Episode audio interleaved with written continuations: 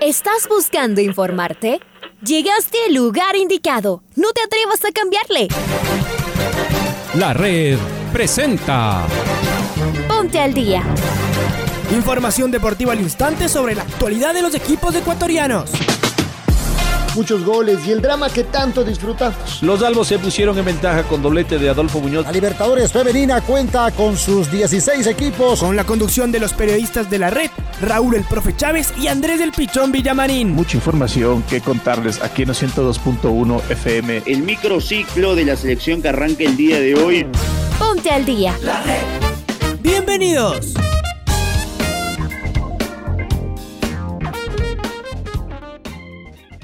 ¿Qué tal? ¿Cómo les va? ¿Cómo están? Tengan ustedes eh, muy pero muy buenos días. El placer de poderlos saludar día viernes. Frío en la capital de todos los ecuatorianos, 7 de mayo del presente 2021. Les saluda Andrés Villamarín Espinel como todas las mañanas en compañía de Raúl Chávez en esta que es la primera edición del noticiero al día de la red en control máster Paola Yambay. Bienvenidos y bienvenidos a esta información eh, deportiva. Voy a saludar con Raúl y de inmediato nos vamos a meter con los titulares. Hola Raúl, bienvenido, ¿cómo estás? ¿Qué tal Andrés? ¿Qué tal amigos oyentes de los 102.1 FM de la red? sean todos bienvenidas, bienvenidos aquí al Noticiero del Día en su primera edición. Arrancamos el noticiero con los titulares. Gualaceo se impuso por la mínima diferencia ante el Nacional por la Serie B. América derrotó a Independiente Juniors. Cumbayá es el líder absoluto de la categoría en la Serie B del fútbol ecuatoriano. Veder Caicedo fue intervenido quirúrgicamente. Sociedad Deportiva Aucas enfrenta a técnico universitario necesitado de una victoria. Luis Amarilla espera sumar minutos en el rol estelar universitario. Vida Real se metió a la final de la UEFA Europa League. Y el rival de Villarreal, será el Manchester United, que espera conseguir su segunda Europa League. Finalizó la primera fecha de la Superliga Femenina. Vamos a escuchar el editorial del día en la voz de Alfonso Lazo Ayala. Volvió la Serie B y Nacional regresó con derrota. Cayó en Gualaceo y mantiene su irregularidad, a diferencia del experimentado Cumbaya que sigue ganando y cada vez es más puntero. Por su parte, el América de Quito por fin encontró el gol y consiguió una victoria absolutamente esperada y necesitada, frente a un Independiente Junior que ha cambiado su actitud y que además con 10 decidió esperar en el segundo tiempo. Veremos si los cebollitas se encarrilan a partir de este triunfo. Hoy continúa la Copa Sudamericana. Finalmente sí se juega el partido entre el Tolima colombiano y el Emelec. Hasta último momento estaba en duda la llegada de los colombianos a suelo peruano. Los millonarios intentarán repetir lo que hizo su compañero de patio en la Libertadores, ganar 3 de 3. Transmisión de la red. La undécima fecha de la Liga Pro comienza esta noche con el Macará Deportivo Cuenca. El sábado continúa con el Orense 9 de octubre y luego el plato fuerte entre el Independiente del Valle y Liga. Los dos siguen peleando la etapa con campañas diferentes y con necesidades idénticas. El clásico del astillero quedó postergado. Entonces llegaremos al domingo que comenzará con el Mushugruna Universidad Católica, enseguida Delfín Olmedo y para terminar Aucas que recibe al técnico universitario. Mucho fútbol, todo en los 102.1 FM y también en nuestros canales de YouTube y Facebook. La red, la radio que siempre está. Acompáñenos. El Club Deportivo El Nacional perdió 1-0 ante el Gualaceo por la séptima fecha de la Serie B de la Liga Pro. Los criollos cayeron de visita ante el equipo de la SUAY por la mínima diferencia con gol de Byron Angulo al minuto 16 del primer tiempo. Carlos Edwin Salas nos amplía la información. Hola Chaca, ¿cómo estás? Buen día. Gracias compañeros, amigos, ¿qué tal? Un gusto, muy buenos días. El Club Deportivo El Nacional cayó derrotado 1 por 0 ante el Gualaceo de visita, partido correspondiente a la séptima fecha del torneo de la Serie B. Para este compromiso, el cuadro de los puros criollos alinearon de la siguiente manera con Chalá en la portería, Vélez de Jesús Chalá y Cela. En el medio campo Dávila Contana, Torres Delgado Almeida y en el ataque Byron Palacios. El equipo criollo realizó dos cambios. Ingresó Mateo Zambrano a reemplazar a Delgado y Llanes por el jugador Jean-Pierre Torres el cuadro de los puros criollos en la fecha 8 se enfrentará al Atlético Santo Domingo. Nacional por ahora tiene 10 puntos y se encuentra en la mitad de la tabla de posiciones de la Serie B.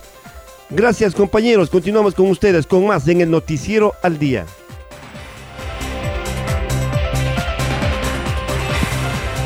En el cierre de la séptima fecha de la Serie B, América se impuso a Independiente Juniors por la mínima diferencia. Estamos con Patricio Javier Díaz, quien nos va a ampliar la información. Pato, buen día, ¿cómo estás? ¿Qué tal Raúl Andrés y amigos y amigas del Noticiero del Día? Muy buenos días.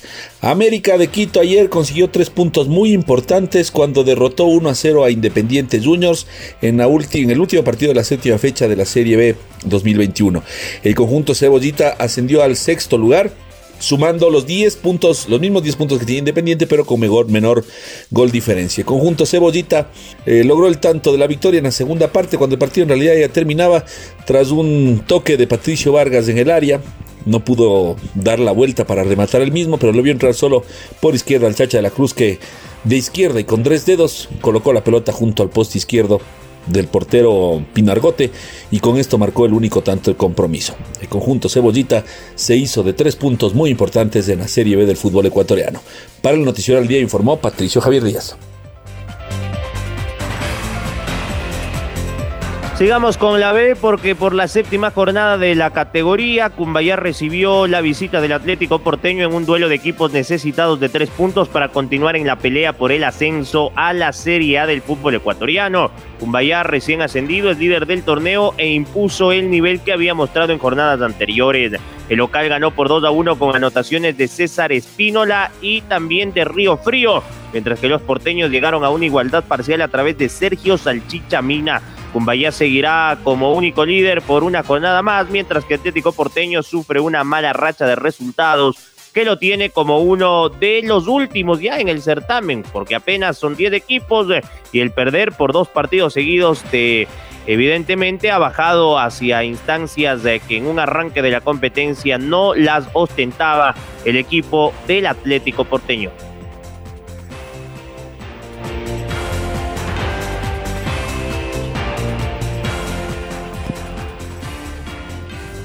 Villarreal y Arsenal se enfrentaron en el Emiratos Stadium para definir al finalista de la UEFA Europa League. El certamen, que ya tenía casi asegurado al Manchester United en la final, tras golear a la Roma 6-2, buscaba el otro clasificado luego de la victoria de los españoles en la ida por 2-1. Aquel tanto de visitante por parte del Arsenal lo ponía como favorito en el partido de vuelta, pero Submarino Amarillo cobró venganza de aquella eliminación de Champions League en 2006. El equipo dirigido por Unai Emery se mostró sólido y pudo mantener su arco en cero. Los fantasmas que nacieron el día que Riquelme falló aquel penal decisivo se esfumaron y Villarreal logró acceder por primera vez a la una final europea gracias al marcador final de 0 a 0. El lateral ecuatoriano Pervis Estupiñán estuvo en el banco de suplentes y no pudo tener minutos. Sigamos con la Europa League, son las 6 de la mañana con 14 minutos. Edinson Cavani decidió quedarse en el Manchester United y mal no le fue con su determinación. El uruguayo marcó los dos goles de su equipo en la derrota 3 a 2 ante la Roma para meterse en la final de la UEFA Europa League. Eh, los Red Devils casi seguro jugarán la temporada que viene la Champions. El equipo inglés actualmente ocupa el segundo puesto en la Premier League a 13 unidades del Manchester City de Pep Guardiola. La gran final de la Europa League frente al Villarreal será el próximo miércoles 26 de mayo en territorio polaco.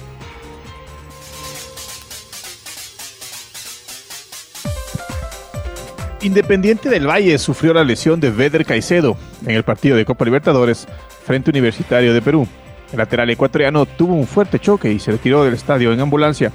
Ayer se pudo conocer el informe oficial del club donde asegura que tiene una fractura no desplazada de tibia y se lo confirmó por medio de la radiografía y tomografía respectiva. El tiempo de baja será de dos a tres meses. Por otro lado, además de ser baja con los rayados, también es la primera baja de Gustavo Alfaro para las eliminatorias y Copa América, tomando en cuenta que estuvo en convocatorias pasadas.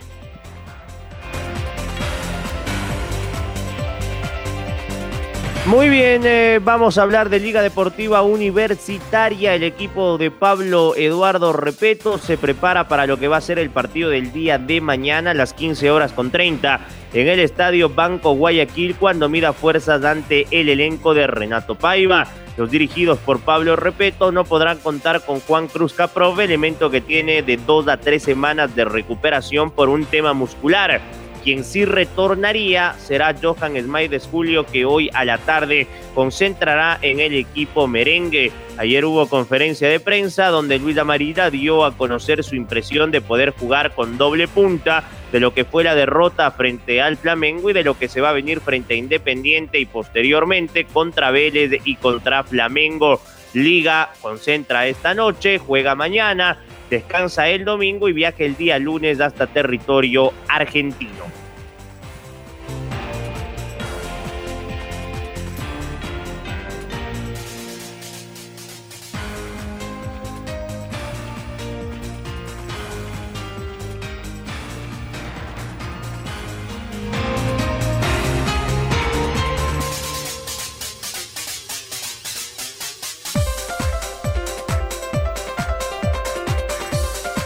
Vamos a continuar con eh, Aucas eh, porque el elenco oriental eh, prepara su plantel para jugar ante el técnico universitario por la fecha número 11 del campeonato ecuatoriano. El plantel ha realizado trabajos de definición y recuperación en el Gonzalo Pozo Ripalda. Vamos con Maite Montalvo que nos cuenta todos los detalles previo a este encuentro. Hola May, buenos días. Muy buenos días Andrés y Raúl, esperando que todos se encuentren de la mejor manera. Ahora tengo noticias sobre Aucas porque el equipo ha dado la vuelta a la página de lo que está pasando en la Copa Sudamericana y no ha dejado de entrenar. Ha realizado trabajos de definición y elasticidad sobre el gramado de la cancha principal del Gonzalo Pozo Ripalda y comienza a pensar en su próximo rival de esta fecha 11 que se jugará el fin de semana contra técnico universitario. Recordarles que Aucas en la tabla de posiciones está en la posición número 12 con apenas 10 puntos en la tabla. De igual manera, otra novedad que quería eh, comentar acá en este espacio de Noticiero al Día es eh, sobre la evaluación que se le sigue realizando a Víctor Figueroa para poder saber si se recupera o no de su contractura muscular y poderlo tener el fin de semana. Por lo pronto, no se han recibido eh, noticias ya sean alentadoras o negativas para poder saber hasta el momento si puede ser tomado en cuenta en el 11 principal. Obviamente, este es un jugador que necesita mucho Aucas porque ya no puede dejar tampoco de sumar unidades en el campeonato nacional. De igual manera, Aucas después de este partido por la Liga Pro tendrá que seguir pensando en lo que se viene en Copa Sudamericana a pesar de que ya podríamos decir que está eliminado de esta competición con tres partidos consecutivos al hilo que perdió y no ha logrado sumar minutos y su próximo rival es Melgar y jugarán el día jueves 13 de mayo en el sur de la capital a las 19 horas con 30 minutos. Veamos cómo estarán estos partidos tanto el fin de semana, la próxima semana y muy atentos eh, de cómo esté en cuanto a la evolución de su lesión Víctor Figueroa. Regreso con ustedes, compañeros, con mucha más información. Un buen día y también un gran cierre de semana. Un buen día, May. Muchas gracias por tu información. Y finalizó la primera fecha de la Superliga Femenina con seis victorias y dos empates entre las zonas 1 y 2. La tercera edición del Campeonato Femenino de Fútbol Ecuatoriano arrancó el martes 4 de mayo con el partido entre Dragonas y Liga Deportiva Universitaria. El último partido de la primera jornada fue disputado entre Guayaquil City y Emelec el día de ayer. En la zona 1, Barcelona derrotó 2 a 1 a Liga de Macas. Macará cayó 0 a 1 frente a Carneras. Deportivo Cuenca derrotó 1 a 0 a Técnico Universitario. Y Guayaquil City derrotó 1 a 0 a Emelec. Mientras que en la zona 2. En la zona 2, Dragonas eh, le ganó a Liga Deportiva Universitaria 2 a 0. Academia Sport y San Miguel empataron 1 por 1. Espuse cayó de local 1 por 0 ante el Club Ñañas. Eh, y el Nacional eh, igualó a un gol por bando frente al Quito FC. Esto por la primera fecha de la Superliga Femenina que se llevó a efecto, como ya lo decía Raúl, en estos últimos dos días. Vamos a escuchar al maestro, a Ernesto Guerra, que se refiere sobre el fallecimiento del gran dirigente de Sociedad Deportivo Quito que nos dejó hace dos días el gran Ney Mancheno. ¿Qué es lo que dijo don Ernesto? Lo escuchamos. ¿Qué le dijo Ney Mancheno para que Ernesto Guerra haya decidido dejar la camiseta, dejar el short y llevar al Quito a ser campeón. ¿Cómo fue eso? Cuando me dio la oportunidad de tomar las riendas del Deportivo Quito, fue un, algo sentimental más que orgullo técnico, fue algo sentimental. Los colores del Deportivo Quito tenían que prevalecer y constituirse en un binomio Neyman Cheno Ernesto Guerra para en 1968 la campaña más hermosa del fútbol del fútbol del Deportivo Quito. Y recordar una alineación extraordinaria como con Maldonado, con Bolívar Mantilla, con Pajarito Charpantier, con, con Juan Ruales, Eduardo Bermúdez y la y la el cuarteto de Luis Alberto Aguerre, Manuel Bataini, Oscar Milber Barreto y Héctor de los Santos.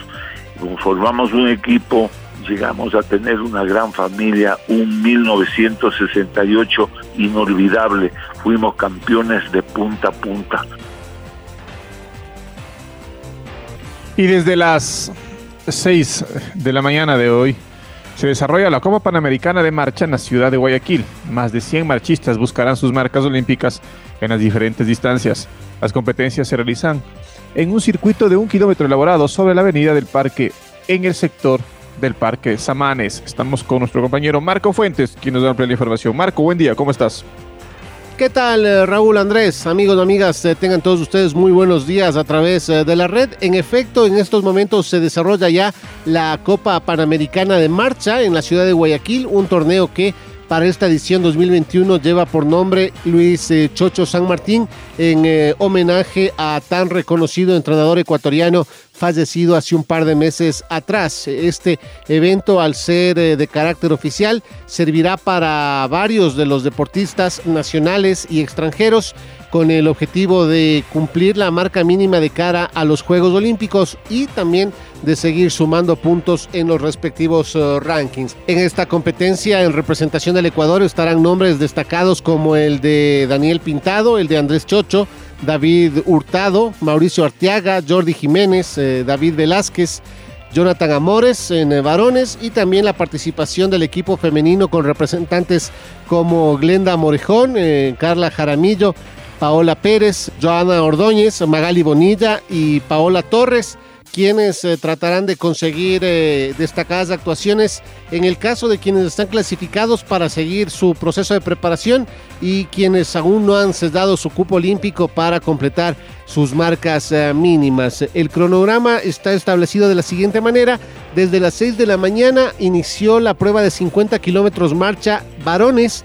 A las 6.5 inició la prueba de 35 kilómetros marcha femenino a las 7 de la mañana arrancará los 20 kilómetros marcha en varones. A las 8.45 iniciará la prueba de 20 kilómetros marcha femenino. Mientras que a las 10 eh, horas con 30 se desarrollarán los 10 kilómetros marcha damas sub-20 y a las 11 con 30 los 10 kilómetros marcha en varones categoría sub-20. También hay que destacar que al ser una Copa Panamericana también habrá presencia de figuras extranjeras como por ejemplo el guatemalteco Eric Barrondo, medallista en los eh, Panamericanos de Guadalajara y en los Juegos Olímpicos de Londres, también eh, su hermano Uriel Barrondo y otro de los nombres destacados es el del colombiano Eider Arevalo. Ellos también estarán compitiendo en lo que será esta Copa Panamericana que se desarrollará sobre un circuito de un kilómetro en la avenida Paseo del Parque. Esto es eh, junto al Parque de los Amanes. Así la información a esta hora, amigos y amigas, eh, sigan en sintonía de la red, sigan acompañándonos. Un abrazo grande. Otro abrazo, mi estimado Marco. Será momento a esta altura de la mañana, siendo las 6 con 25, de presentar el gol del recuerdo. El gol del recuerdo.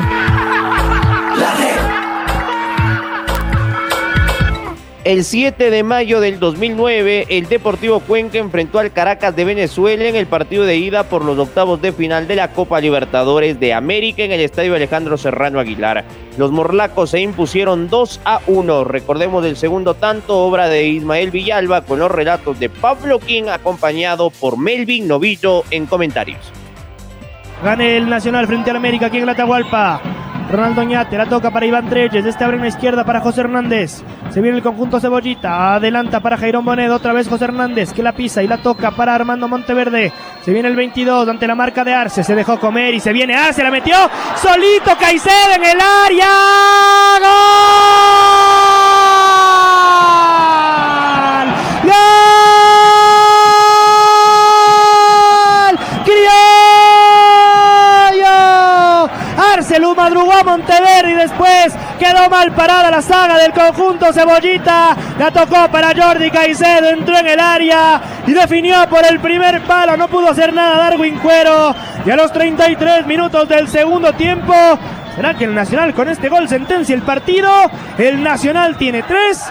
El América de Quito 1 aquí en el Estadio Olímpico Atahualpa. El recién ingresado Arce, ¿no? que iba ahí a reforzar el bloque, el bloque defensivo de volantes en defensa. Resulta que le quita un balón a Monteverde y le pone igual un pase gol a Jordi Caicedo, que también quiso escribir su nombre en este partido y con una exquisita definición. No buscó el segundo poste, buscó el primero, vio que Cuero se iba lanzando, iba abriendo el abanico hacia el poste de la mano izquierda del arquero americanista y resulta que le pone allá. En el primer poste la pelota ras de piso, gran definición de Jordi Caicedo para que el Nacional esté ganando ya 3 a 1 al América acá en el Atahualpa.